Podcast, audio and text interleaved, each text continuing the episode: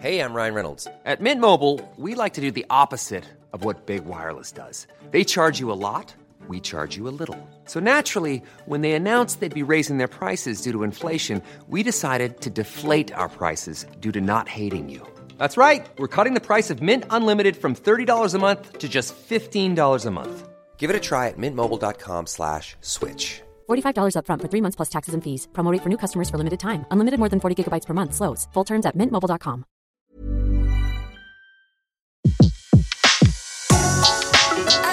Le meilleur de séances radio est maintenant sur We Love Cinéma. Bienvenue dans Flashback, votre émission sur les classiques du cinéma. Au programme, la rétrospective Brian De Palma à la Cinémathèque française, que nous évoquerons en compagnie de Laurent Vachaud, co-auteur des entretiens avec Brian De Palma, sans oublier les autres événements et les ressorties du mois de juin. Nous avons eu le privilège de rencontrer la réalisatrice Diane Curis, l'invitée de Flashback, à l'occasion de la ressortie dans les salles de Cocktail Molotov et de l'édition DVD d'un homme amoureux. Enfin, pour célébrer comme il se doit les 50 ans de 2001, l'Odyssée de l'espace, nous allons nous replonger dans l'aventure du tournage du chef-d'œuvre de Stanley Kubrick. Et tout de suite, on parle des ressorties. Nous débutons ces ressorties avec un classique d'Ettore Scola, Nous nous sommes tant aimés, réalisé en 1974, à nouveau en salle depuis le 30 mai, en version restaurée 4K, avec Vittorio Gassman, Stefania Sandrelli, Nino Manfredi et Stefano Sataflores, l'histoire de trois amis, au départ partisans à la fin de la Deuxième Guerre mondiale. Nicolas, modeste professeur, a été renvoyé pour avoir exprimé des idées jugées subversives et vivote à Rome comme critique de cinéma. Gianni, lui, est avocat stagiaire, il va finir par épouser la fille d'un homme d'affaires. Et Antonio, syndicaliste, qui lui est resté brancardier que sa femme trompe avec les deux autres. Le film peut se résumer à cette réplique lancée par l'un des protagonistes. Nous voulions changer le monde, mais c'est le monde qui nous a changé. C'est un film bilan pour Ettore Scola, une chronique sur trois décennies, à la fois lucide et désenchantée.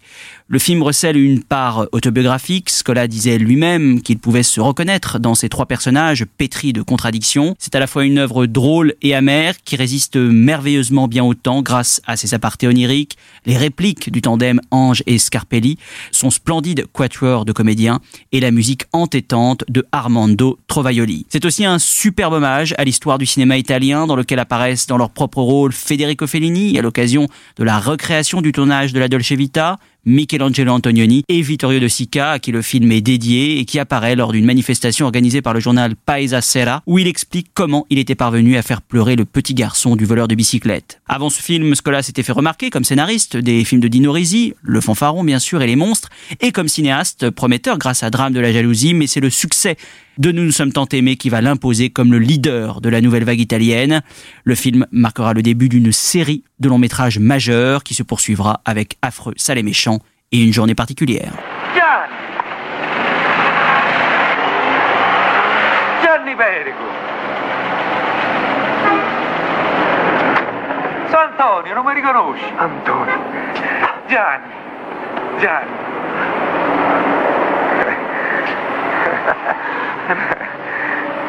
Ma quanti anni sono passati? Da quando ci menammo, sotto la pioggia, ti ricordi? E come no? Dice il mondo è piccolo, ma è piccolo Gianni, 25 anni per ritrovarsi. certo che è piccolo il mondo. Eh? Eh? No, cioè grande. E... Ma come te la passi? Come, come me la passo? Eh. Gianni, che stai a fare qui? Dimmi di no pure se sì.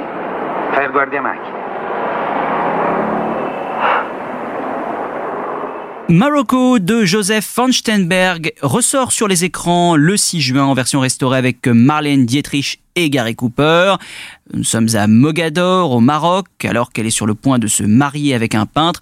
Une chanteuse de cabaret va tomber amoureuse d'un légionnaire. Le légionnaire étant bien sûr campé par Gary Cooper et euh, la chanteuse évidemment interprétée par Marlène Dietrich. Marocco est le premier film hollywoodien de Marlène Dietrich et sa seconde collaboration avec Joseph Steinberg qui avait tourné L'Ange Bleu en Allemagne un an plus tôt. Le film est écrit par Jules Furtman, futur scénariste du Grand Sommeil et de Rio Bravo. Alors cette collaboration bien sûr euh, fructueuse entre Dietrich et Von Steinberg euh, va se poursuivre évidemment après ce film. Suivront notamment Shanghai Express et bien sûr le baroque et à ses kitsch selon moi, l'impératrice rouge, Marlène Dietrich obtiendra euh, pour ce film Marocco sa première et unique nomination à l'Oscar, ce qui peut paraître quand même un petit peu étonnant. Et le film demeure célèbre par et pour Marlène Dietrich, qui scandalisait les bonnes mœurs en embrassant une femme sur la bouche et en portant un smoking d'homme et un chapeau, qui évidemment avait fait beaucoup euh, fait parler à l'époque, et aussi pour ce plan final fascinant dans lequel la star s'enfonce dans le désert, rejoignant la troupe des femmes soldats qui accompagnent le régiment de Gary Cooper. Changement de registre avec le spécialiste de Sergio Corbucci, réalisé en 1969 avec Johnny Hallyday, Françoise Fabian et Sylvie Fennec, qui ressort en version restaurée 4K le 13 juin. Notre rocker national y joue un, un personnage qui s'appelle Hud, un pistolero taciturne mais efficace, qui se rend dans la ville de Blackstone où son frère Charlie a été lynché par la population après avoir dérobé l'argent de la banque, qui depuis reste introuvable aux grandes dames des notables ainsi que du bandit mexicain El Diablo. C'est le chanteur qui est impressionné par les précédents westerns de Corbucci, Django et Le Grand Silence, euh, qui va solliciter le réalisateur italien pour lui écrire le rôle de Hud. C'est plutôt un changement de registre d'ailleurs pour le rocker qui était cantonné jusqu'alors euh, à des rôles de copain chanteur. L'acteur euh, chanteur a sans doute pris comme modèle Clint Eastwood dans la trilogie des dollars, mais malheureusement la comparaison ne tient tant l'acteur semble mal à l'aise, au bord du ridicule parfois. Il faut dire aussi que c'est loin d'être le meilleur film hein, de Sergio Corbucci qui tend ici à plagier outrageusement Sergio Leone dans une histoire de vengeance guère passionnante. Mais bon, si vous avez la curiosité de voir notre Johnny en pistolero, alors ne boudez pas votre plaisir.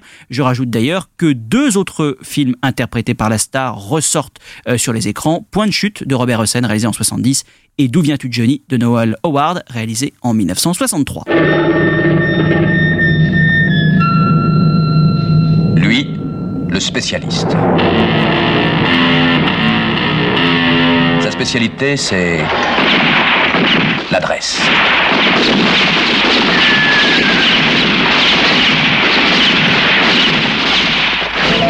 Elle, c'est la féminité. Je suis contente de te revoir. Je suis peut-être la seule personne dans la ville à ne pas avoir peur du fameux et impitoyable revolver de Hud. Tu es toujours mon ami Je n'ai pas d'amis. Je tire au moins aussi bien que toi, spécialiste. Pour le shérif, seul compte le respect de la loi.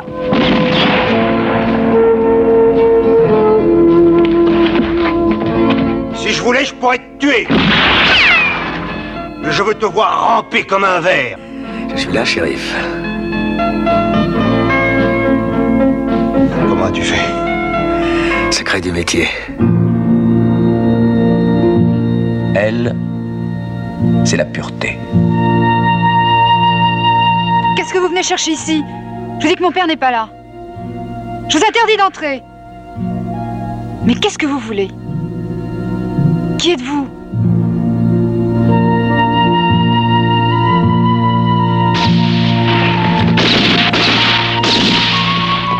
On termine, c'est ressorti par un classique des classiques. Je veux bien sûr parler du Silence des agneaux de Jonathan Demme, réalisé en 1991, qui ressort le 20 juin avec évidemment au casting Jodie Foster, Anthony Hopkins et Scott Glenn.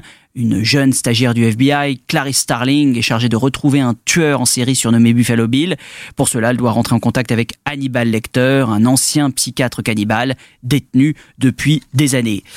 C'est Gene Hackman hein, qui à l'origine détenait les droits du film et qui désirait écrire, diriger et jouer dans ce film, mais qu'il abandonna à la lecture du script qu'il jugeait trop violent. Quand Jonathan Demme reprit le projet avec Ted Telly au scénario, il proposa d'abord le rôle de Clarice Starling à Michelle Pfeiffer, qui refusa car elle aussi trouvait le film trop violent, décidément, avant de le confier à Jodie Foster. C'est l'adaptation du roman de Thomas Harris, dont le précédent livre, Dragon Rouge, avait déjà été porté à l'écran quelques années auparavant par Michael Mann dans le sixième sens, Manhunter, mais le film euh, avait été un échec cinglant. Un destin bien sûr radicalement différent pour Le Silence des Agneaux, lauréat des cinq Oscars majeurs, meilleur film, réalisateur, acteur, actrice et scénario, égalant ainsi Vol au de coucou et New York Miami. Lorsque l'agent d'Anthony Hopkins envoya un scénario intitulé Le silence des agneaux, l'acteur crut d'abord qu'il s'agissait d'un film pour enfants. Heureusement, il a un peu mieux regardé, il s'est rendu compte euh, qu'il s'agissait là d'un rôle évidemment et d'un scénario euh, majeur. Rappelons que le rôle fut proposé successivement à John Hurt, Christopher Lloyd, Dustin Hoffman, Patrick Stewart, Robert Duval, Jack Nicholson, Robert De Niro et Jeremy Irons qui déclinèrent les uns après les autres. La voix que prend Anthony Hopkins dans le film est Dixit l'acteur, un mélange de Truman Capote et de Catherine Hepburn. Il reste à jamais l'un des personnages les plus terrifiants de l'histoire du cinéma. Mise en scène au cordeau, rythme haletant, atmosphère glaçante, interprétation époustouflante, suspense insoutenable. Tout concourt à faire du silence des agneaux un classique impérissable. Oh, Agent Starling, you think you can dissect me with this blunt little tool? No. I, I thought that your knowledge. You're so ambitious, aren't you? Do you know what you look like to me with your good bag and your cheap shoes? You look like a rube. A well scrubbed, hustling rube with a little taste. Good nutrition's given you some length of bone, but you're not more than one generation from poor white trash, are you, Agent Starling? And that accent you've tried so desperately to shed, pure West Virginia. What does your father do? Is he a coal miner? Does he stink of the land? You know how quickly the boys found you, all those tedious, sticky fumblings in the back seats of cars, while you could only dream of getting out, getting anywhere, getting all the way to the FBI.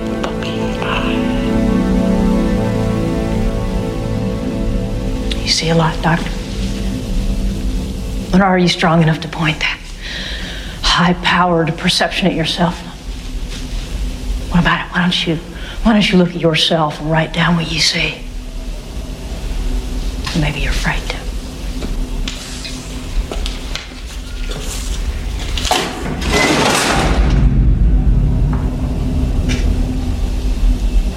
A census taker once tried to test me.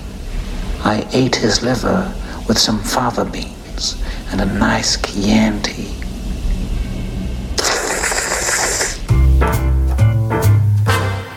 Elle fait partie du paysage français depuis plusieurs décennies, auteur d'une quinzaine de longs métrages, de Diabolomante, son premier film, à coup de foudre, en passant par Labo les Pins, Les Enfants du siècle et Sagan. Nous avons eu le privilège de rencontrer la réalisatrice Diane Curis à l'occasion de la ressortie dans les salles le 20 juin de Cocktail Molotov, son deuxième film réalisé en 1980, et de l'édition DVD d'un homme amoureux. Diane Curis, bonjour, merci euh, infiniment d'être dans notre émission euh, Flashback, à l'occasion donc de la ressortie euh, en salle et en DVD de Cocktail Molotov. Alors Cocktail Molotov, c'est un road movie sur trois jeunes, Jean Durand mai 68, qui vont vadrouiller de Venise à Paris. Pourquoi avez-vous souhaité que cet événement soit plutôt filmé en, comme une toile de fond plutôt qu'il soit le cœur du film? Euh, Quand j'ai eu envie de, de, faire un film sur mai 68, j'étais assez proche de, de cette époque. C'était huit ans plus tard, je crois. Euh, je venais de faire Diabolomante et puis euh, je sais pas, mais 68, j'avais 20 ans et, je, dois, je, dois, dire que l'époque m'a marqué, comme tous les gens qui avaient 20 ans en 68. Euh, et je pensais qu'il fallait absolument faire un film sur les événements, autour des événements. Je voulais les barricades, l'esprit de 68 et tout ça. Et je me suis très vite aperçu que c'était impossible de refaire, vivre même sur la et, pour un court instant, euh, et surtout pour un court instant, l'énormité de ce que ça avait été. Alors j'ai pris la tangente, j'ai choisi euh, l'idée qu'on allait rater mai 68, qu'on allait passer à côté, et qu'en fait ce qu'on allait vivre, c'était quand même mai 68. C'était quand même l'esprit de mai euh, qui allait souffler sur cette aventure, sur ce road movie. Et j'ai donc échappé aux barricades, on, on arrive aux barricades que à la fin du film, et je me suis dit qu'en en, en racontant euh, bah, l'intimité, le, voyage, la découverte de, l'amour, de la sexualité, enfin tout ce qui se passait dans la tête de ces jeunes gens qui ont entre 18 et 20 ans, je me disais que j'allais être plus proche du récit de mes 68 que, jamais. Voilà. Donc c'est pour ça que j'ai choisi le road movie. C'est un film qui a une grande authenticité, enfin je trouve en, le voyant. Euh, et en, quoi est-il autobiographique? Je suppose qu'il l'est en partie. Euh, le personnage d'Anne, interprété par Élise Caron, est-ce que c'est un peu vous? Complètement vous bah, C'est un peu moi, bah, comme dans tous les, films que j'ai faits, je suis toujours un peu dedans. Même quand je fais Sagan, je suis un peu dans Sagan, même si j'ai pas connu Sagan. Mais je, pense que je je suis pas tout à fait capable, je crois, de d'écrire vraiment des films dans lesquels je, ne puisse pas être inscrite. Il se trouve que après Diabolomante, le personnage principal s'appelait Anne, enfin le personnage de la, petite fille s'appelait Anne, bah, c'est Anne, cinq ans plus tard, euh, qui, elle a grandi, euh, et, c'est plus que cinq ans plus tard, on est à 63, 68, voilà, oui, si, cinq ans plus tard. Euh, et c'est encore moi, oui, dans d'autres circonstances, j'ai pas vécu exactement les mêmes événements, mais je suis beaucoup, beaucoup dans le personnage, bien sûr. Et les, gens qui m'entouraient, les amis qui m'entourent, sont évidemment des, des- ils font partie de ma vie aussi. Oui, c'est un film encore, encore une fois très autobiographique, ouais. Même si j'ai pas euh, je me suis pas battue avec ma mère physiquement. Ce qui est intéressant dans le film, c'est qu'il y a des moments, des rencontres euh, que font les trois personnages, et il y en a une en particulier avec un policier qui raconte euh, comment il a vécu les événements et la violence des événements. Euh, c'est une des scènes les plus fortes du film. Euh, c'est une scène qui était déjà écrite ou on, sent que c'est une rencontre très spontanée. Enfin, c'est quelque chose qui arrive comme ça et qui est très authentique, qui n'est pas du tout joué. C'était voilà, c'était quelque chose qui était totalement prévu au scénario. Ah oui, oui, c'est totalement écrit. La scène est totalement écrite. Bah, un peu comme j'avais raconté, euh, j'avais fait faire le récit de Charonne, de la manifestation de Charonne par euh, Corinne Dacla dans Diabolo. Euh, et c'était un moment d'une grande intensité. J'ai eu envie de faire parler un CRS, euh, justement parce qu'on est tellement de leur côté, ces trois jeunes là qui, regardent les événements sans, pouvoir les vivre. Ils les lisent dans les journaux, ils les écoutent à la radio, ils ont qu'une hâte, c'est de remonter à Paris, et ils sont bloqués par les grèves. Donc euh, vraiment, ils, ils courent vers les barricades, ils remontent doucement, très lentement, et avec beaucoup de difficultés vers Paris. Et j'ai eu envie, oui, de faire parler un CRS. Je crois que j'ai dû lire des Paris Match et des interviews, et je me suis un peu documentée, comme je l'avais fait pour Diabolo d'ailleurs. Euh, et je, ne sais plus exactement si je suis tombée sur un récit par un CRS, ou en tout cas, j'ai eu envie de lui donner la parole. Et j'ai, donc je me suis projetée de l'autre côté des barricades. C'est Marco Perrin, c'est un acteur, hein, il joue un texte appris, c'est pas du tout improvisé, il est juste très bon. Euh, et, et il était merveilleux. Et la scène est particulièrement longue. Euh, alors là, quand j'ai revu le film il y a pas longtemps, quand je l'ai numérisé, je trouvais que c'était quand même un peu long. Je me suis dit quand même, t'exagères. C'est une scène qui dure, je sais pas, presque cinq minutes. Enfin, je sais pas, elle est très très longue. Et, euh, et en même temps, elle, en effet, c'est une scène qui est marquante parce que tout, on- n'entend jamais parler, surtout à cette époque, enfin, euh, un CRS qui dit sa vérité, qui dit sa, qui dit, il est, il est à moitié fou, il est devenu à moitié fou, le pauvre. Il a, il a vécu un vrai traumatisme, de la même façon que, et c'est lui pourtant qui était chargé de taper sur les, sur les, les jeunes. Voilà, j'ai j'ai bien aimé faire cette scène, mais euh, tout le film est comme ça, c'est une succession de rencontres euh, avec des gens de la société, quoi. Euh, Il y a un couple de bourgeois, il y a ce petit étudiant d'un lycée technique, il y a son père qui est flic, il y a un routier en grève, enfin ou qui va être bloqué par les par les grèves, etc., etc. C'est plein de rencontres et en même temps ils vont à la rencontre d'eux-mêmes, ils vont à la rencontre de leur de leur jeunesse, Voilà, ils sont. Moi j'ai été frappée en regardant, en revoyant le film, donc parce que, en effet je l'avais pas vu depuis toutes ces années. De vous dit parler d'authenticité, oui, je trouve que il, est vraiment, vraiment l'esprit et dans le dialogue, et dans les costumes, et dans la façon de se comporter, je trouve qu'il correspond vraiment à ce qu'on était, euh, pas tous, hein, mais beaucoup de gens euh, en 68. Alors là, c'est la- l'année de la, la commémoration, de la célébration des 50 ans, ça fait bizarre, euh, parce que ça a passé comme un, comme, comme, je sais pas, deux ans. Mais euh, dans tout ce qu'on voyait de documents, euh, d'interviews, de, de les AG, les manifestations, etc., je trouvais, je trouvais que l'esprit y était. Mais là, j'ai l'impression que parce que c'était une fiction, c'est vraiment, il n'y a pas eu beaucoup de fiction sur 68, il y en a eu très très peu. Il y a eu La Carapate, il y a eu ce ce récent film de Bertolucci, il y en a, il y en a eu peu. Et je trouvais que celui-là, bizarrement, parce que j'étais encore dans, dans cet âge-là et que je m'étais souvenu de tout, euh, je pense qu'il est assez proche vraiment de la, ouais, de la vérité de, cette, de, cet événement culturel, plus que politique, de cet événement euh, voilà, euh, sociétal, on va dire. ouais. On aurait dû parier, j'étais con, je crois. Tu crois qu'elle nous a vus? J'en sais rien, t'as qu'à y aller, comme ça elle va te voir. Vas-y Ah, Qu'est-ce que t'attends, là? Vas-y Tu crois vraiment que je suis pas capable? Non, j'ai jamais dit que t'étais pas capable, j'ai dit que tu le ferais pas, c'est pas pareil. Pas, finalement, peut-être que t'es pas capable, j'en sais rien. Ça tombe mal, on se retrouve dehors. Tu arrêtes tes conneries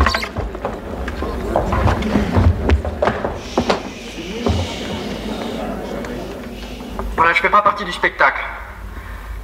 Je m'appelle Frédéric et j'aime une fille qui s'appelle Anne. Elle est là. Et, et elle aussi elle-même. L'histoire, c'est ça. Frédéric aime Anne. Et Anne aime Frédéric, seulement voilà, ils n'ont pas le droit de s'aimer, c'est défendu. Je sais pas, je sais pas très bien pourquoi je suis monté sur cette scène, mais. Eh ben t'as qu'à descendre hein. Mais ce que je voudrais vous dire, et je crois qu'il me reste plus beaucoup de temps, c'est qu'il y a des jours où on sait pas quoi faire Laissez-moi,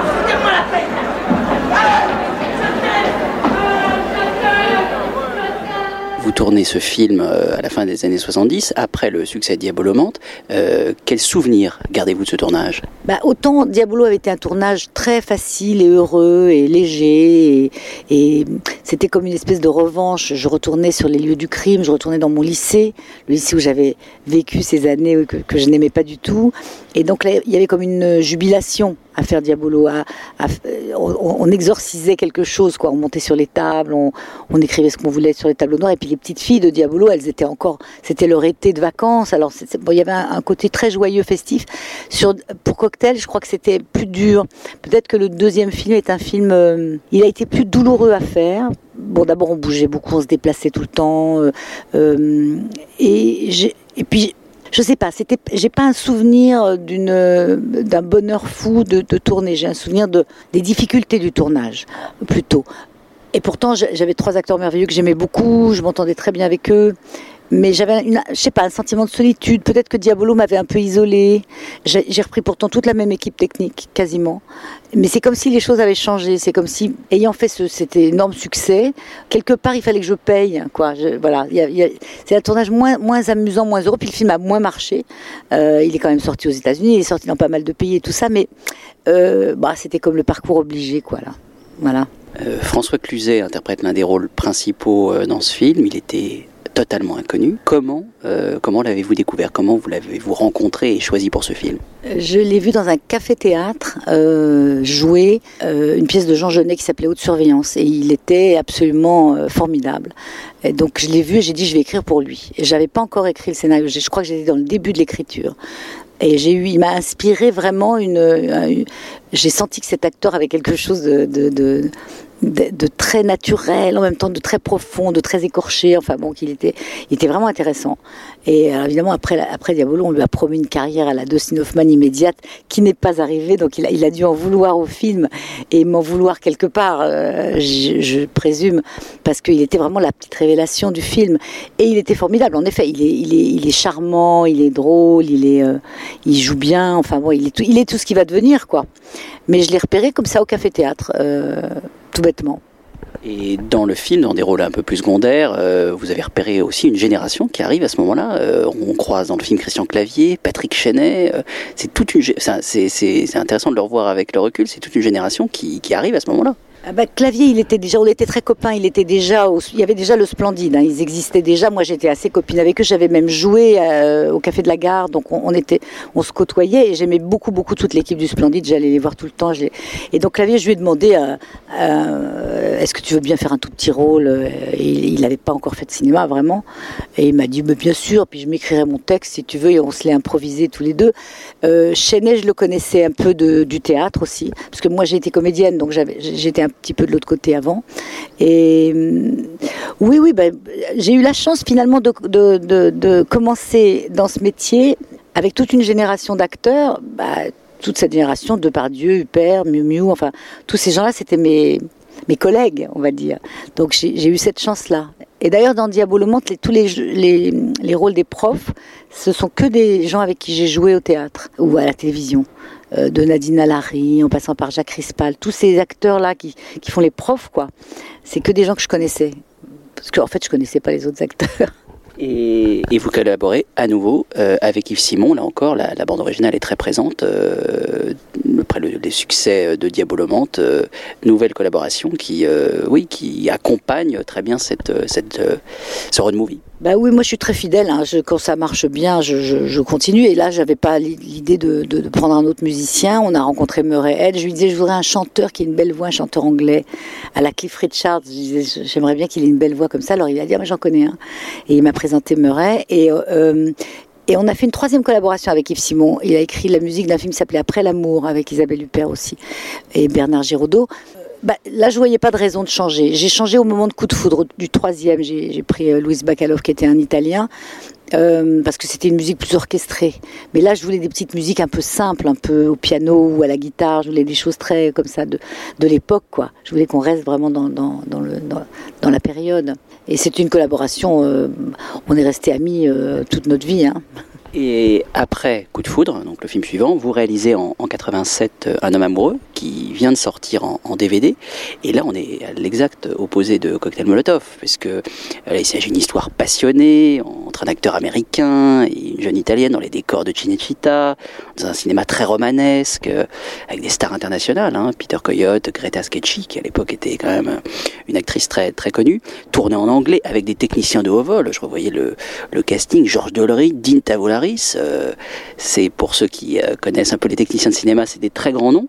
C'était un vrai changement de registre pour vous. Bah, j'a- J'avais envie, après Coup de foudre, qui a eu un, certain succès aux États-Unis, il a eu plus de succès d'ailleurs aux États-Unis qu'en France, puisqu'il a été nommé aux Oscars du meilleur film étranger, etc. Donc on était, euh, il est resté un an à l'affiche à New York, je crois. Donc c'était, tout à coup, je suis devenue un petit peu la petite coqueluche euh, aux États-Unis. Alors on m'a proposé des sujets là-bas et, finalement j'ai passé au miroir aux alouettes, mais faire un film en anglais me plaisait. Euh, L'idée de, de d'ouvrir à l'international, ça me plaisait. Je disais ah tiens ça serait bien quand même. Je parle bien anglais. Je... À l'époque je parlais moins bien qu'aujourd'hui quand même. Et, euh, j'ai eu l'idée de faire ce film. Alors je leur ai proposé. Ils, me demandaient des sujets. Alors c'est- un jour j'ai rencontré tous les studios après Coup de foudre vraiment. Et ils, m'ont dit est-ce que vous n'avez pas une idée? Dit bah, j'ai une histoire d'amour là qui me plairait bien. Je- Et j'ai fait un contrat. alors, Ils m'ont fait un contrat. C'était Warner. Et, ils m'ont dit bah voilà bah écrivez-le pour nous. Euh, voilà on va vous donner un producteur. Euh, Et puis j'ai écrit et puis le producteur me dit ah mais j'aime pas tellement l'histoire. Je trouve que tu devrais faire ci, tu devrais faire ça. J'étais à l'époque très euh, comment dire sûre de moi quoi. Je disais mais non mais le film que je veux faire c'est celui-là. C'est mon histoire. C'est aussi très autobiographique même si ça ça ne se, ça se voit moins. Euh, mais j'ai tourné à Cinecittà quand j'étais comédienne et, et j'ai pas voulu céder. Donc j'ai dit, bah, allez, de- rendez-moi le scénario. Donc on a dû leur racheter. Et ici, c'est Michel Sédou à l'époque avec Camera One qui leur a racheté le, scé- le scénario. Et on l'a fait, euh, oui, avec tous ces ingrédients, ces éléments, ces techniciens incroyables et ces acteurs incroyables. Il y avait Lee Curtis que vous n'avez pas cité, mais et Claudia Cardinal. Oui, c'était une, c'était une aventure, alors assez fantastique celle-là, parce que Cinecittà, parce que Fellini tournait Intervista sur les plateaux, enfin, et dans les dans les allées du studio en même temps que nous. Et le film, il- euh, les, les, techniciens à Cinecittà, ils l'appelaient le film de Tavoularis, parce que moi, j'étais pas du tout connue.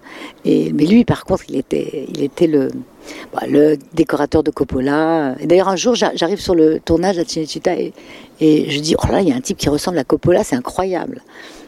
Évidemment, c'était lui qui venait voir son ami Tavoularis, qui est resté trois jours avec nous, à nous donner des conseils, euh, comme le parrain. Euh, non, c'était une belle aventure, ce, ce- cet homme amoureux. Et, euh, et puis il est sorti, il, est passé- il est allé à Cannes, il a fait l'ouverture du 40e festival, etc. Non, c'était un beau. Et pas si différent et pas si loin de l'autobiographie. Il est aussi très personnel le film. Mais disons qu'il est plus ambitieux parce que tout à coup il y a un peu plus d'argent et il y a un peu plus de. Oui, c'est, on est, c'est- il y a- il y a un peu plus de cinéma, on va dire. Tu crois vraiment qu'on peut aimer plusieurs personnes à la fois? J'en suis sûr. Moi, je crois qu'aimer plusieurs personnes à la fois, c'est les trahir toutes. Tu vas me quitter? Je déteste qu'on se foute de ma gueule.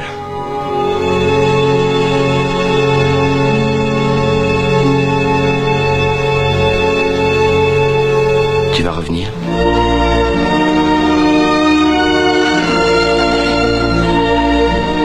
Si tu crois que tu n'aimes qu'une personne à la fois, c'est toi que tu trahis.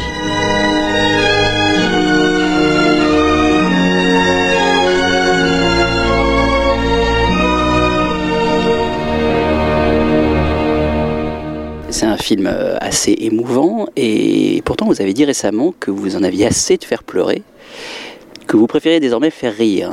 C'est pas pourtant exaltant d'avoir le pouvoir d'émouvoir le, spectateur? Si, mais je, me suis rendu compte, par exemple, avec le prochain film, enfin celui que je viens de terminer, je viens de tourner un film avec Fanny Ardant et euh, qui s'appelle Ma mère est folle et, et son fils ce sera Vianney qui va jouer son premier rôle et qui est épatant, vraiment formidable.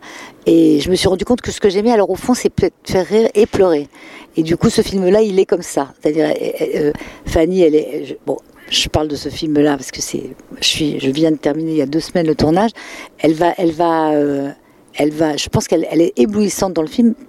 Et on va la redécouvrir, même si on avait besoin de la redécouvrir, mais euh, avec cette palette incroyable qu'elle a. C'est-à-dire, elle peut, elle est extrêmement drôle et elle est très très très très émouvante et, et selon les scènes. C'est-à-dire que tout le film, on, navigue d'une émotion à un rire et, parce qu'elle joue un personnage d'une femme un peu barrée, donc elle est drôle parce qu'elle est en roue libre complètement. Et Vianney, il fait un peu le clown blanc parce qu'il la regarde, maman, mais enfin, tu te rends compte. Et, et, et dans les moments d'émotion, elle, elle, est, elle est bouleversante. Donc finalement, je crois que c'est ça que j'aime, que, que les qu'on rit, qu'on pleure. Pas que de la comédie pure. Je sais pas faire des comédies pures, je c'est pas mon truc. Mais faire un mélange, ça, je, crois que c'est ça que j'ai envie de faire maintenant, ouais. À l'époque de Diabolomante, Cocktail Molotov et même durant les années 80, vous étiez l'une des rares femmes cinéastes d'importance en France et même en Europe. Euh, c'est une situation qui a changé. Euh, le métier aujourd'hui euh, est de plus en plus, le métier de cinéaste est de plus en plus, voilà, pris d'assaut par les femmes et c'est tant mieux et les choses changent. Mais comment voyez-vous vous cette cette évolution euh, des, des femmes cinéastes sur ces euh, 20-30 dernières années Bah, moi, j'ai toujours été euh, très hostile à l'étiquette euh, film de femme. J'ai jamais voulu qu'on me colle cette étiquette. Alors, à tort ou à raison, je trouve très bien que des femmes fassent du cinéma, mais comme des petits, des gros, des, roux, des blancs, des noirs. euh, on- est cinéaste, on est bon, on est mauvais, on fait des bons films, on en fait des mauvais quelquefois. Et l'étiquette femme m'a toujours paru suspecte. C'est-à-dire, je voulais pas me servir de cette étiquette-là pour que mes films soient fasse partie de ces festivals, euh, films de femmes. J'avais l'impression que c'était réducteur, que euh, retourner dans un ghetto, ma famille avait été euh, bien des années auparavant, j'ai pas envie d'être enfermée. Et, donc j'avais ce sentiment que j'étais, voilà, si on pouvait me considérer comme cinéaste, point, il se trouve que je suis une femme, mais j'avais pas l'impression de faire un, cinéma spécifique parce que féminin. Voilà, parce que ça voudrait dire que c'est différent. Ça veut dire que les femmes traitent de sujets alors plus quoi intimistes, petits. euh, elles ont plus de quoi d'émotions, de tendresse. C'est pas vrai. Euh, Bergman fait des films de femmes et euh, Liliana Cavani fait des films d'hommes. J'ai déjà dit ça il y a 30 ans, mais je, le redis. Euh, alors donc très bien le, le- mais l'histoire de, des quotas, l'histoire de autant de femmes que d'hommes, que les salaires soient égaux, bien que que- qu'il y ait la possibilité pour des femmes de faire du cinéma dans, tous les métiers d'ailleurs, que ce soit de la production, le Perchman, enfin bon. Mais dire il faut plus de femmes cinéastes, ça veut rien dire. C'est comme plus de femmes peintres aussi et écrivains. euh, D'ailleurs, il y en a beaucoup. C'est une question de courage, de culot, d'ambition, de, volonté. De... Alors qu'on les rassure à l'école, qu'on leur dise oui, vous pouvez faire les mêmes métiers que les hommes, tous les mêmes métiers, tous, euh, pilotes, euh, médecins, tout ce que vous voulez. C'est déjà en- c'est déjà dans la, en marche, ça, je crois. Euh, Mais euh, voilà, je suis très réticente. euh, alors c'est peut-être pour ça aussi que j'ai mon petit chemin à part. Et, et, c'est vrai que j'étais une. Il y avait Agnès Varda, on était quelques-unes quand même. Il y avait Colline Serrault, il y en a, on n'était pas beaucoup en, en vrai, mais et il y en avait encore moins aux États-Unis. C'est vrai aussi.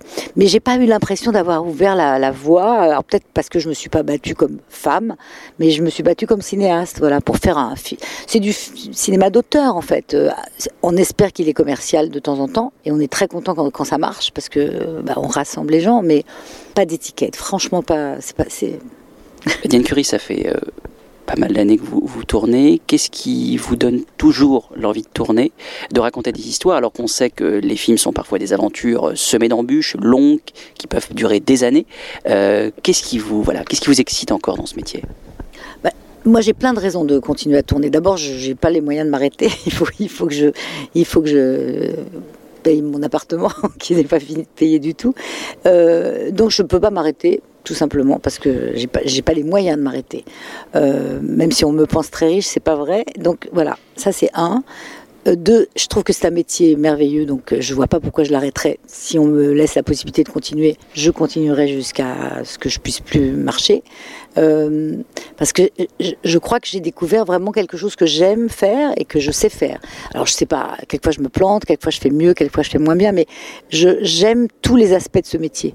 J'aime la rencontre, j'aime euh, l'écriture, euh, j'aime l'aspect technique. Maintenant, j'aime de plus en plus. Et puis maintenant que j'ai un peu plus de maîtrise, bah, j'ai l'impression que c'est encore plus agréable. Voilà. Il y a eu deux périodes dans ma vie. Il y a eu la période inconsciente. Je faisais des films sans savoir ce que je faisais. J'apprenais. Donc c'était merveilleux parce que l'inconscience vous, vous, donne des ailes, euh, vous prenez des risques, vous faites des films avec des plans euh, interminables, au contraire très courts, on connaît rien au montage et, ça donne quelque chose parce qu'on avait une vision. Et puis quand on a, alors la dernière partie, quand on a un peu plus de, confiance et de maîtrise, bah on, sait vers quoi il faut pas aller, c'est plus agréable et c'est plus facile quoi. On se plante un peu moins, euh, voilà. Donc je, continue à avoir envie de communiquer avec ça, avec ce, médium-là. J'ai j'ai pas le courage d'écrire des livres. Euh, je laisse ça à mon fils qui a écrit le scénario avec euh, avec son copain euh, Pietro Caracciolo. Ils, m'ont apporté ce scénario. C'est pas moi qui l'ai écrit. Hein. Le, dernier film que je viens de faire, ouais, c'est pour parler de la carrière. Euh, et là, je, je, viens de faire un film que j'ai pas écrit justement. Alors j'ai adoré ça parce que j'ai apporté ce que je pouvais apporter, mon savoir-faire, à une histoire qui n'était pas la mienne. Et si je peux aller vers ça de plus en plus, je serais ravie. Moins besoin d'écrire, plus besoin de réaliser. Donc je suis toujours poussée par, euh, oui, par l'envie, le, le, la confrontation avec le public. J'aime beaucoup le. L'autre jour, quelqu'un m'a demandé qu'est-ce que tu aimes mieux comme étape? L'écriture, le montage, le tournage, la post-production, la, la, la sortie. Moi, j'aime bien quand le film est sorti, la tournée province, quand il y en a. J'aime bien rencontrer les gens. C'est le moment agréable.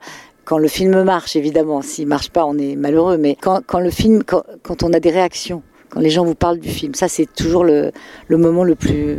C'est le seul moment où on rencontre les gens qui, qui aiment vos films. Et ça, c'est agréable. Un grand merci à Marion Echard de Malavida pour la réalisation de cette interview. Je rappelle la ressortie de Cocktail Molotov du Dan Curis dans les salles et aussi en DVD le 20 juin ainsi que l'édition DVD Blu-ray d'un homme amoureux chez Pathé. Et tout de suite, on parle des événements et des rétrospectives. L'événement de ce mois de juin, c'est la rétrospective intégrale Brian De Palma à la Cinémathèque française, qui a lieu du 31 mai au 1er juillet à l'occasion de la parution de son premier roman Les serpents sont-ils nécessaires coécrit avec Suzanne Lehmann aux éditions Rivage Noir. Et pour nous parler de Brian De Palma nous avons la chance d'avoir par téléphone Laurent Vachaud co-auteur avec Samuel Blumenfeld des entretiens avec Brian De Palma édité chez Carlotta. Laurent Vachaud bonjour. Bonjour. Merci beaucoup d'être avec nous dans Flashback. Alors vous avez donc publié ces, ces entretiens avec Brian De Palma. Comment avez-vous rencontré le cinéaste? Écoutez, ça, ça, remonte maintenant à, à, un certain temps, hein, puisque la première rencontre, moi, en fait, avec De Palma, c'était pour, pour la revue Positif, hein, pour laquelle j'écrivais. Euh, je l'avais rencontré à la sortie de l'Impasse. Euh, je me souviens, j'étais avec Philippe Rouillet et en, c'était pour un entretien donc pour positif. Et euh, au même moment, Samuel Blumenfeld, qui lui à l'époque travaillait pour les Inrecuptibles, le rencontrait aussi. Et euh, on avait senti tous les deux qu'il, était euh, quand même qu'il avait des choses qu'il avait l'air de vouloir dire sans forcément avoir le temps. Enfin, puisqu'on parlait que de l'impasse là, nous on avait beaucoup de, sujets qu'on aurait eu envie d'aborder avec lui. Il avait l'air tout à fait partant pour les pour les aborder. C'est ça qui nous a fait nous dire. Mais si on, imaginait un livre, je pense qu'on aurait vraiment matière à beaucoup de sujets à aborder avec lui et apparemment euh, on sentait qu'il était disposé à parler alors qu'il avait quand même une réputation de, mal léché. Euh, beaucoup de journalistes s'étaient cassés les dents hein, sur lui, euh, mais bon si il voyait que vous, vous aimiez son œuvre et que vous la connaissiez surtout et que vous pouviez peut-être lui dire deux trois choses qu'il qui n'avait pas entendues ailleurs, euh, on pouvait avoir sa confiance. Donc c'était un peu un challenge qu'on s'était posé. Et à partir de là, donc moi je parle d'une époque hein, où en tout cas tout le monde n'avait pas encore Internet, donc pour le joindre c'était assez compliqué. On passait par des gens qui le connaissaient, on envoyait des lettres, on recevait pas de réponse. Enfin toujours est-il qu'on a on a réussi à le à le recoincer à l'époque où il venait faire à Paris euh, le casting de Mission Impossible puisqu'il voulait des comédiens français pour certains rôles. Et, euh, on a donc pu euh, reprendre, enfin plutôt commencer plus exactement les entretiens pour le livre à ce moment-là. Et ça c'était donc en 1994 mais on a vraiment vraiment pu terminer le livre genre des années après. Moi j'étais allé le voir juste quand il venait de finir Mission Impossible 4-5 jours à Londres euh, où on avait pu un peu euh, parler de certains films, mais il était vraiment épuisé, je me souviens, parce que c'était quand même euh, après un film qui avait été très fatigant à faire. Et en fait, on est retourné à New York en 1998 après, et donc on l'a perdu de vue quand même pendant presque trois ans. Et donc c'était là assez problématique parce qu'on ne savait pas si on allait pouvoir terminer ce bouquin un jour. Entre-temps, on avait trouvé un, éditeur et c'était vraiment euh, très très, euh, c'était un peu l'inconnu. Hein. Aujourd'hui, ça paraît, euh, ça fait sourire parce qu'il est très disponible. Enfin, on le voit venir des rétrospectives. Mais c'était pas comme ça hein, il y a 20, il y a 20, 25 ans. Alors, ce qu'on découvre dans votre livre, c'est ça. J'aimerais bien que vous nous en parliez. Et ce n'est pas forcément évident quand on connaît pas bien Brian de Palma. C'est la part autobiographique dans ces films. Mhm. Comment on l'a, comment elle se Comment elle se révèle en fait cette part autobiographique dans la filmographie de Brian De Palma? Euh, Il se trouve en fait nous que d'abord en France en tout cas on connaissait presque rien de sa de sa vie euh, familiale privée euh, parce que c'est pas quelqu'un qui en parle. Hein, et moi il se trouve que j'avais lu et Samuel aussi un livre qui s'appelait The Devil's Candy euh, qui n'était pas traduit en français, mais qui était consacré euh, au tournage du Bûcher des Vanités et qui avait été écrit par une amie journaliste à lui et qui avait en, fait suivi tout le tournage du Bûcher des Vanités et raconté un petit peu tous les tous les problèmes qu'il avait rencontrés. Euh, le tournage avait été quand même assez problématique et le film a été une catastrophe commerciale. Et, là, il, y avait des éléments de biographie qui, qui, qui livrait et que moi, en tout cas, je n'avais jamais entendu avant. Et c'est là où on, a vu qu'il y avait quand même euh, des, qui suivait son père, euh, quand son père allait voir ses maîtresses, enfin des choses qui, nous semblaient quand même très proches de, certains de ces personnages, comme le personnage de, Peter Miller qui est joué par Keith Gordon dans Pulsion, une espèce de, petit scientifique comme ça qui construit des machines pour espionner, pour filmer. Euh, il avait fait lui ça euh, quand il suivait son père. Et dans le film, on voit que Peter Miller construit une espèce de caméra pour filmer le cabinet du docteur Elliott pour savoir qui est la tueuse qui parmi ses patientes. Donc ça nous paraissait quelque chose d'un angle intéressant pour De Palma parce que c'était un cinéaste dont on parlait souvent comme un cinéaste dérivatif qui faisait des films inspirés des œuvres des autres cinéastes, Hitchcock, euh, Howard Hawks. Euh, donc il y, avait bien sûr cette dimension-là, mais qui nous apparaissait quand même aussi euh, très relative parce que l'influence d'Hitchcock sur De Palma, en tout cas ouverte, ça concerne quoi? Cinq films hein, à peu près, hein, pas beaucoup plus. Et, et cette dimension autobiographique nous paraissait quand même vraiment importante et, en tout cas à explorer. Et c'était un des axes euh, qu'on voulait euh, avoir pour euh, ce livre d'entretien. Alors, de, prendre la dimension autobiographique de cette œuvre. Brian De Palma est sans doute un des cinéastes qu'on pourrait qualifié vraiment de, de maniériste. Euh, ce n'est pas du tout euh, mhm. péjoratif. Hein, c'est un terme, je pense, qui, qui convient assez bien à, sa, à sa façon de faire, sa façon de filmer, euh, où il multiplie les ralentis, les split screen, la caméra subjective. Où c'est vrai, et certains adorateurs du cinéaste en France, ils sont quand même assez nombreux, disent même que la mise en scène devient presque le sujet de ces films. On en oublie l'histoire.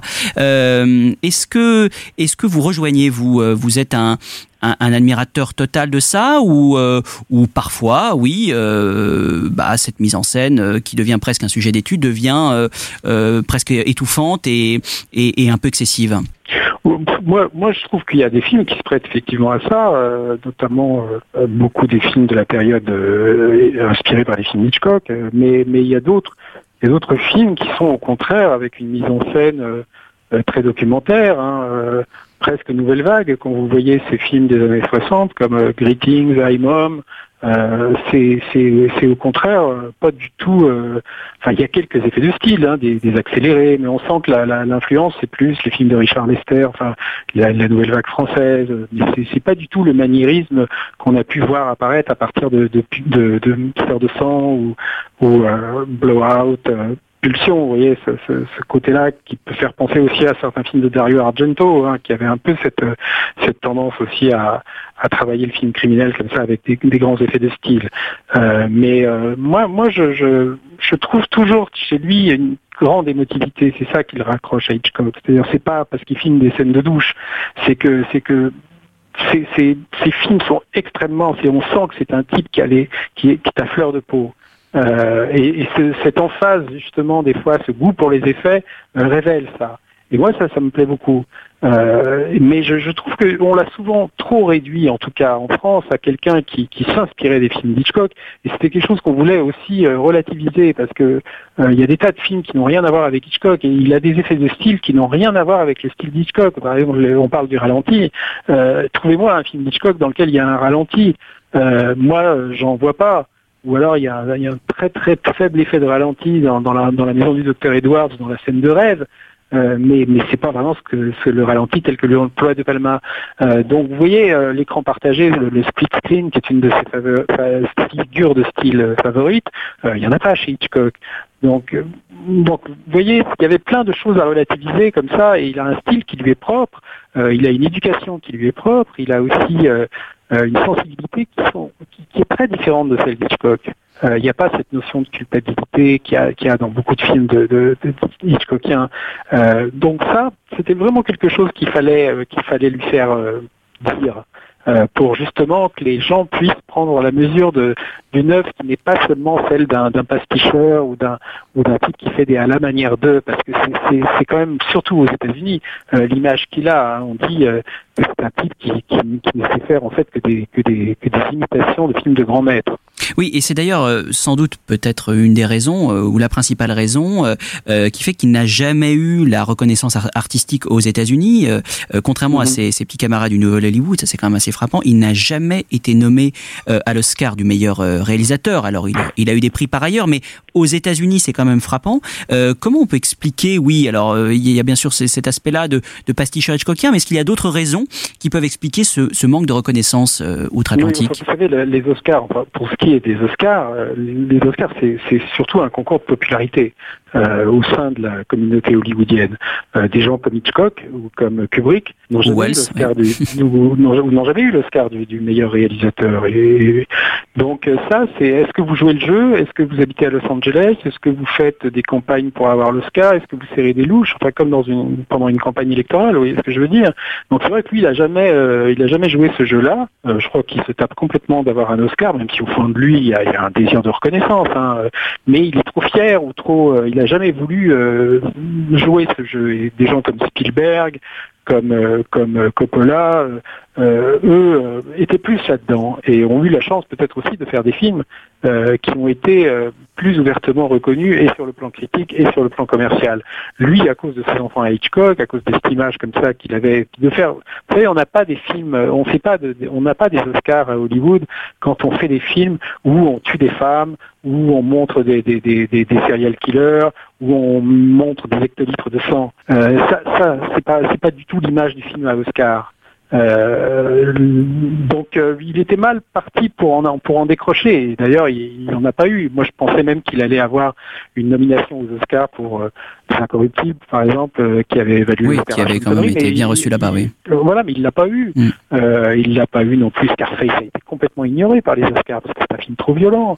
Al Pacino, pourtant, aurait mérité une, une, un, un, Oscar du, du, meilleur acteur. Sean Penn aurait dû avoir l'Oscar du meilleur second rôle pour l'impasse. Il n'a pas, il a même pas été Donc c'est vraiment quelqu'un qui, au sein de la communauté hollywoodienne, pas seulement les critiques, euh, ne passe pas pour, euh, pour quelqu'un d'estimable. De, de, mais alors, ce qui est intéressant, c'est que il a quand même une carrière très très chaotique, euh, puisque euh, il a vraiment alterné pendant une trentaine d'années entre succès euh, et échecs, euh, certains échecs qui sont devenus ensuite des succès euh, ou des films cultes. Mais il a aussi, vous parliez tout à l'heure du bûcher des vanités, qui en fait vraiment partie, a connu de très gros échecs, mais il s'est quand même tout le temps relevé. Mais il semblerait là quand même depuis une dizaine d'années que qu'avec les États-Unis, ça n'est plus vraiment une histoire facile et qu'il se tourne maintenant vers l'Europe euh, pour mmh. tourner ses, ses, nouveaux films. Oui, bah, vous savez, ça, ça, a été le cas d'autres cinéastes avant lui, hein, pour des raisons diverses et variées. C'est-à-dire quand vous trouvez plus de financement en Amérique, bah, euh, le prestige que vous avez euh, outre-Atlantique ou euh, vous amène des fois à, à, à, aller chercher des financements ailleurs. Euh, donc lui se trouve dans ce cas-là. Je pense aussi qu'il a un ras-le-bol de la manière dont on fait les films en Amérique aujourd'hui. Enfin, quand vous voyez le cinéma américain actuel, c'est pas franchement quelque chose où un cinéaste comme lui euh, peut trouver sa place. Enfin, faire des films de super-héros, euh, des films pour ados, euh, lui, c'est quand même le, jour et la nuit. même Martin Scorsese, vous voyez, pour son dernier film, il a été obligé d'aller chercher le financement chez Netflix. donc, oui, enfin, moi, je pense aussi que il, est, il, n'est pas quelqu'un qui veut à tout prix, vous voyez, rester dans le game. C'est-à-dire, sinon il aurait pu se mettre à faire des films de Batman, comme ça. S'il avait vraiment voulu euh, euh, rester dans le coup, euh, il ne veut faire que les films qu'il a envie de faire. Il ne veut pas faire des séries télé. Il a eu une expérience même de téléfilm avec HBO qui s'est très mal passé parce que euh, il avait il pas envie de, suivre leurs indications. Il trouvait que que la forme en tout cas de la série télé ou du téléfilm euh, euh, HBO actuel n'est pas une forme où le metteur en scène trouve sa place. C'est-à-dire où c'est juste un employé comme dans à l'époque des grands studios. C'est le scénariste et le, producteur qui sont les rois et le réalisateur est vraiment euh, engagé pour mettre en, en boîte le truc. Et tous les réalisateurs d'une série en fait doivent faire le même genre de mise en scène. Donc lui, ça, c'est pas quelque chose qui lui convient du tout. Euh, donc c'est pas quelque chose qu'il a regardé avec envie. Euh, donc il est venu en Europe pour faire Femme fatale, pour faire. euh, c'est parce qu'il n'arrivait pas à les monter. Enfin, peut-être qu'il les aurait montés, mais beaucoup plus difficilement. Et il se sentait beaucoup plus libre, en tout cas en Europe, et peut-être plus respecté. Alors aux spectateurs qui ne connaissent pas euh, tous les films de Brian De Palma et qui vont les découvrir là pendant cette rétrospective, quel est le, film? Alors bien sûr c'est totalement subjectif comme toujours, mais quel est le film ou même la scène euh, parce qu'il peut y avoir de très bonnes scènes dans un film euh, pas forcément mémorable, mais une scène qui nous Mhm. retient. Euh, ce serait quoi? Ce serait quel film de Brian Palma selon il vous? y en a- il y en a vraiment des dizaines, parce que s'il y a un cinéaste du morceau de bravoure, c'est bien De Palma. C'est-à-dire que vous avez énormément de ces films qui sont construits comme ça autour de 4-5 grands moments visuellement époustouflants, et on sent que le film après euh, jette des passerelles entre ces grands moments euh, pour faire exister le film. Euh, après, bon, chacun a ses préférés. Moi, euh, l'image qui me reste le plus, c'est euh, euh, en tout cas sur le plan émotionnel, hein, je ne vous parle pas forcément de la mise en scène. Le- la- par exemple, la fin de Blowout, c'est quelque chose moi que je trouve déchirant. C'est-à-dire euh, quand vous avez Travolta qui est obligé de regarder le- le- son film d'horreur Lose, qu'il a, qu'il a sonorisé avec le cri de la femme qu'il aimait, qui, qui meurt vraiment, mais il est seul à le savoir, et qu'il se répète à lui-même, ça c'est un cri. euh, ça, je trouve que c'est absolument déchirant. C'est peut-être, moi, je trouve la, la plus belle scène du cinéma de De Palma. Euh, après, il y en a des, dizaines d'autres. La, la, la, la poursuite dans, dans la fin de Carlitos Way, c'est techniquement, émotionnellement, c'est, je pense, un sommet de son œuvre. Euh, vous avez euh, euh, des tas de scènes de, de Mission Impossible. Enfin, moi, je pense que le, le cambriolage à la CIA, c'est très inspiré du film de Jules Dassin, Top Capi, mais c'est quand même extrêmement jouissif.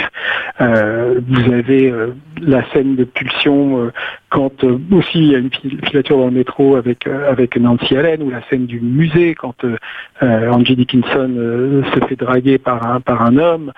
C'est purement une scène visuelle avec de la musique, il n'y a pas un dialogue, et c'est là qu'il est très bon. C'est-à-dire que c'est quelqu'un qui sait très très bien se, se filmer des, des, des choses très visuelles en se passant du dialogue. C'est c'est pas un metteur en scène qu'il faut aller chercher pour pour mettre en scène des, des vous voyez des, des, des courtroom dramas, des, des, choses qui se passent pendant la procès. C'est pour ça qu'il était à mon avis pas forcément très à l'aise avec le boucher des vanités. Bah écoutez, merci beaucoup euh, Laurent euh, Vachaud de nous avoir donné euh, envie en là de redécouvrir et de découvrir évidemment cette filmographie euh, de Brian De Palma donc qui euh, à travers cette rétrospective à la Cinémathèque française donc du 31 mai au 1er euh, juillet et puis je rappelle bien sûr la parution euh, de votre livre d'entretien avec Samuel Blumenfeld édité aux éditions Carlotta qui comporte également 6 DVD, 6 films emblématiques de De Palma, Phantom of the Paradise, Fury, Pulsion, Blowout, Body Double et Scarface. Merci beaucoup Laurent Vachaud. Merci à vous. À bientôt, au revoir. Au revoir. J'ajoute qu'une discussion avec euh, Luc Lagier aura lieu à la Cinémathèque française le jeudi 7 juin à 19h30 à la suite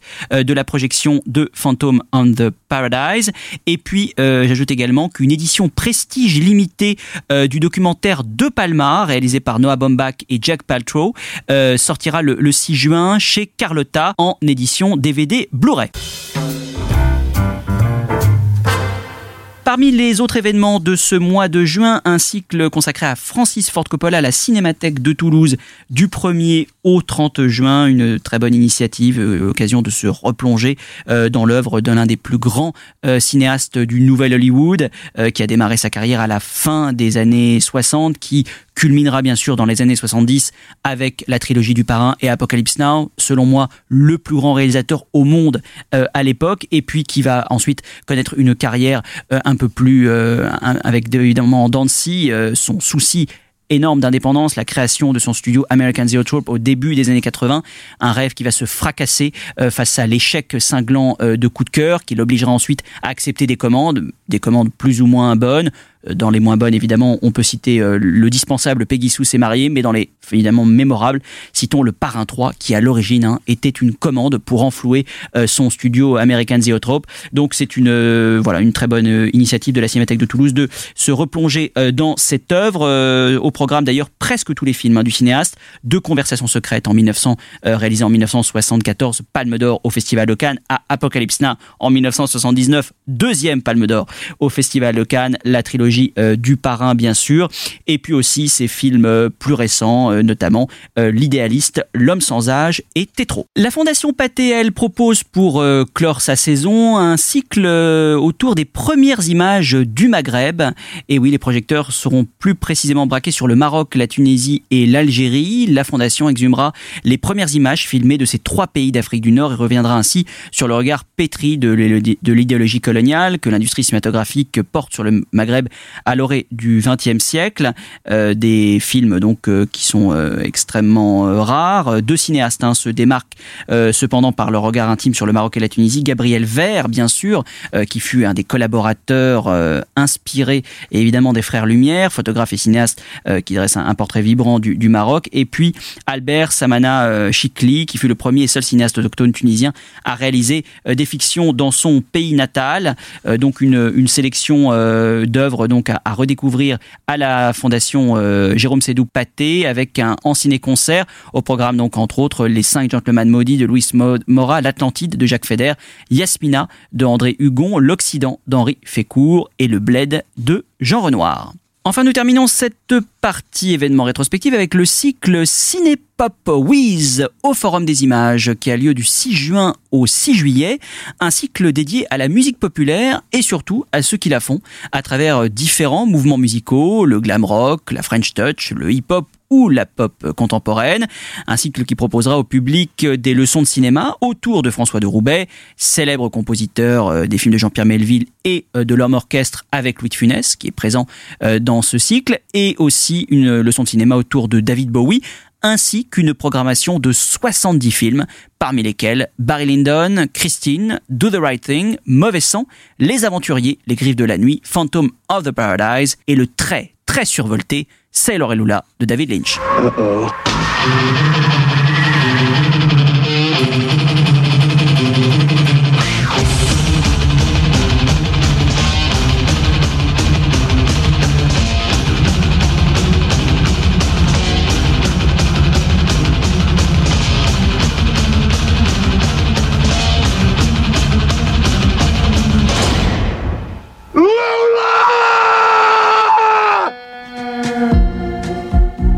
I didn't have much parental guidance. Baby, you better run me back to the hotel. You got me hotter than Georgia asphalt.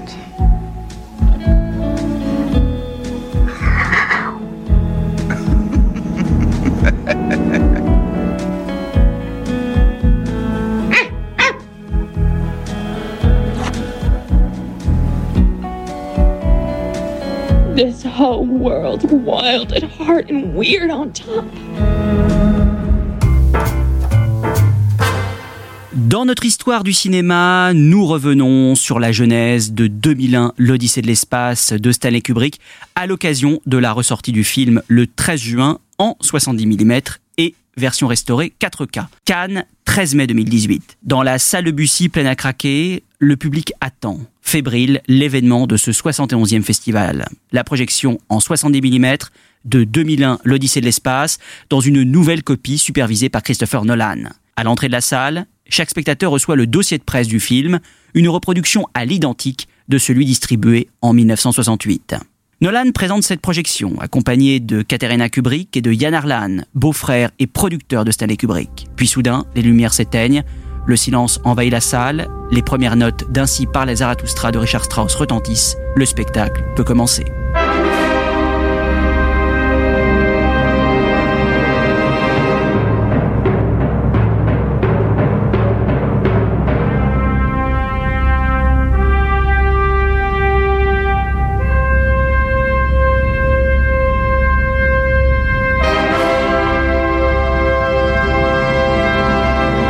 Mais revenons plus de 50 ans en arrière, en 1964. Après le succès de Dr. Folamour, Stanley Kubrick est en quête de nouveaux projets. Il contacte l'écrivain scientifique Arthur C. Clarke et lui demande de collaborer à un film de science-fiction, un genre cantonné jusque-là à des séries B fantaisistes. Kubrick veut désormais que l'on prenne la science-fiction au sérieux. Il propose à Clarke une méthode plutôt inhabituelle, celle de commencer par écrire un roman à quatre mains avant d'attaquer le scénario, un projet qui les occupera deux ans. Kubrick accepte d'utiliser la nouvelle de Clark, la Sentinelle, comme idée centrale, soit la découverte d'un objet laissé il y a des millions d'années par une civilisation extraterrestre. Le 25 décembre, Clark achève un premier jet du roman qui se termine sur la séquence de la Porte des Étoiles. Le roman ne sera publié qu'après la sortie du film.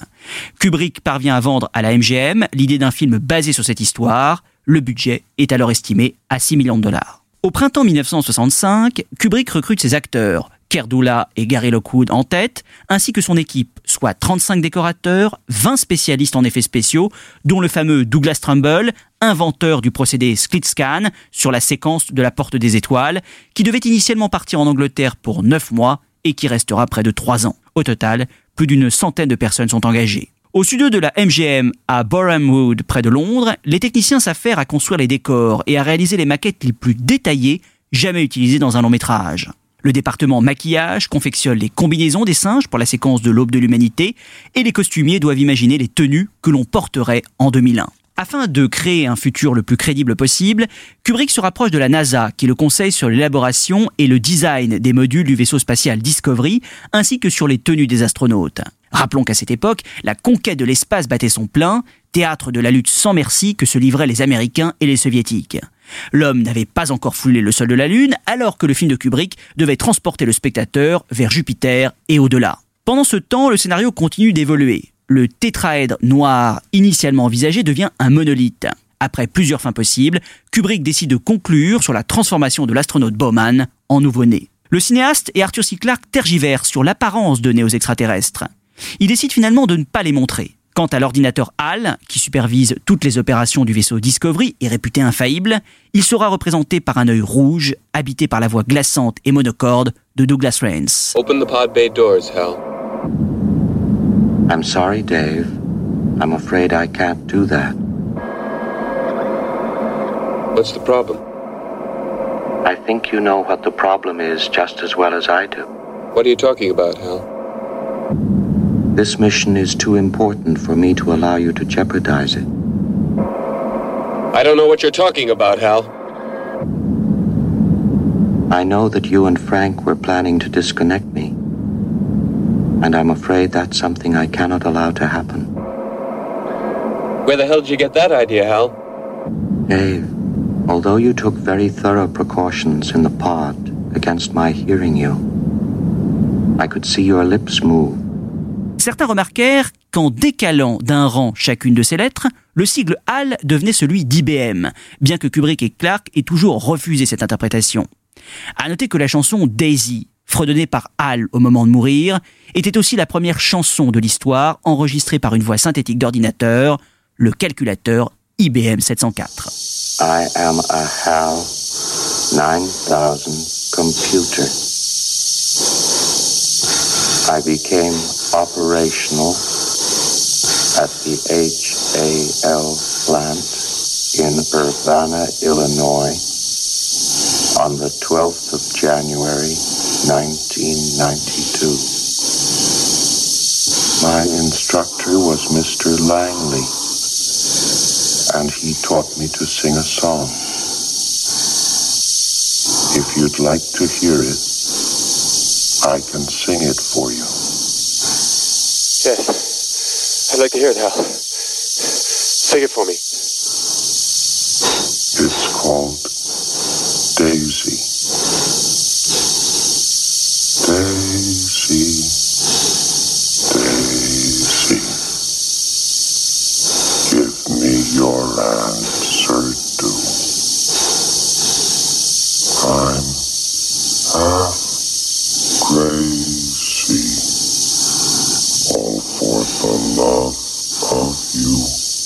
Le 29 décembre 1965 est lancé le premier CLA dans les studios de Shepperton, suffisamment spacieux pour accueillir les immenses décors de cette production à nul autre pareil.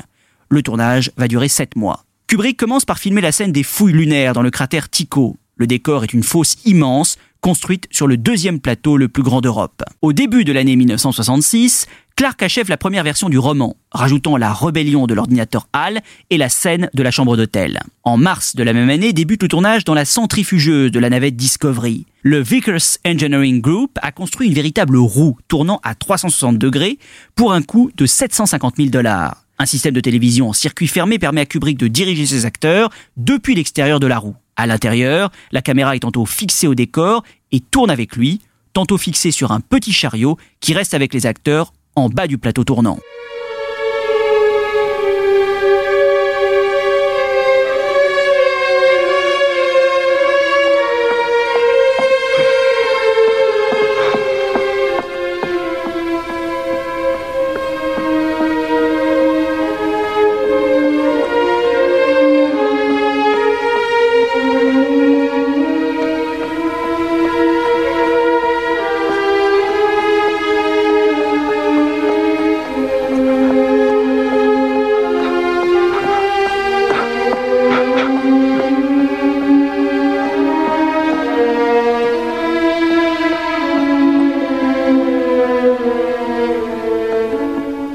Avec son exigence désormais légendaire, tenait absolument à ce que les câbles qui soutenaient les acteurs et les cascadeurs soient parfaitement invisibles lorsque les astronautes sont supposés flotter dans l'espace.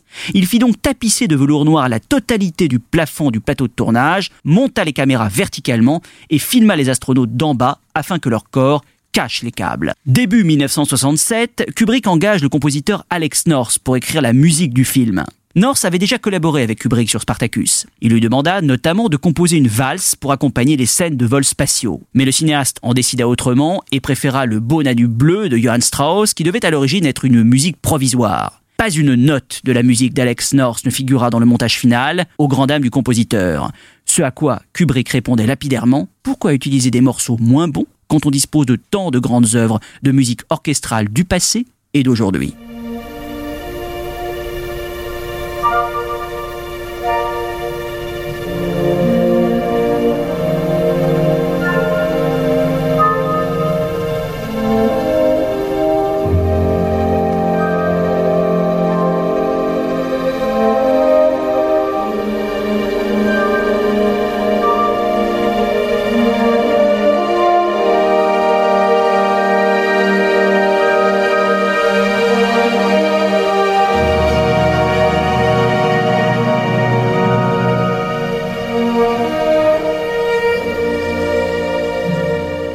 L'année 1967 se poursuit avec la réalisation d'effets spéciaux particulièrement complexes, d'une ampleur inédite pour l'époque. Un travail qui demanda plus de 18 mois d'efforts et coûta 6 millions de dollars sur un budget total de plus de 10 millions. En mars 1968, Kubrick présente une première version du film au cadre de la MGM à Culver City. Il ressort de la projection pour le moins déconcerté face à une œuvre quasi expérimentale, presque sans dialogue.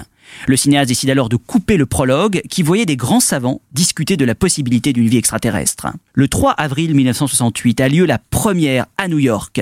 Kubrick coupe encore 19 minutes du film qui durait initialement 2h41 écourtant des scènes de l'aube de l'humanité et de l'astronaute Paul faisant son footing dans Discovery. Le 6 avril 1968 sort la version définitive, avec 16 mois de retard et un dépassement de budget de 4 millions de dollars. Les critiques américains n'épargnent pas Kubrick, certains qualifient en 2001 l'Odyssée de l'espace de prétentieux, obscur, trop long, direction. Pauline Kael, la redoutable plume de New Yorker, ira même jusqu'à déplorer son manque d'imagination monumentale. 30 jours après le début de son exploitation, le studio s'apprête à le retirer de l'affiche. C'est alors que les salles vont commencer à se remplir. En pleine période psychédélique, la jeune génération voulait vivre à tout prix le trip ultime. Le film resta à l'affiche durant des mois et finit par obtenir un véritable succès. Le film décrocha quatre nominations aux Oscars, mais Kubrick remporta seulement la statuette des meilleurs effets visuels, le seul Oscar de sa carrière. 50 ans après, 2001, l'Odyssée de l'espace garde intact son fascinant mystère. On est toujours sidéré par le tour de force technique, l'utilisation exceptionnelle du son, la respiration de l'astronaute demeurant comme l'une des trouvailles les plus fulgurantes jamais vues sur un écran, et son art inouï de l'ellipse, l'os lancé par le singe, se transformant soudain en une navette spatiale, un raccord devenu emblématique. 2001 fait partie de ces œuvres rares qui résistent à toutes les interprétations, à toutes les théories. D'ailleurs, quand on interrogeait Kubrick sur le sens de son œuvre, il déclarait Est-ce que vous apprécieriez autant la Joconde aujourd'hui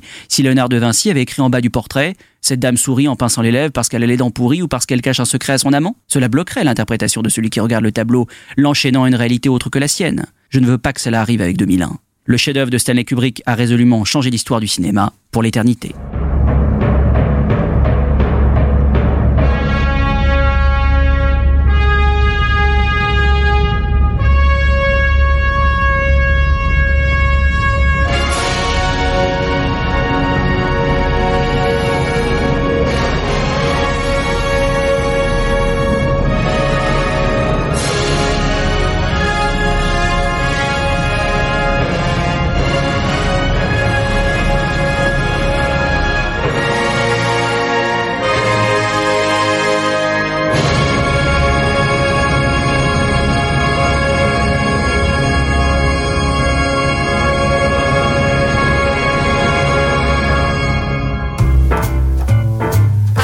Merci beaucoup de nous avoir suivis. Vous pouvez réécouter l'émission en podcast sur SoundCloud, iTunes et toutes les applications podcast. Nous vous donnons rendez-vous le lundi 2 juillet pour une nouvelle émission. À très bientôt sur Séance Radio. Retrouvez l'ensemble des contenus séances radio proposés par We Love Cinéma sur tous vos agrégateurs de podcasts.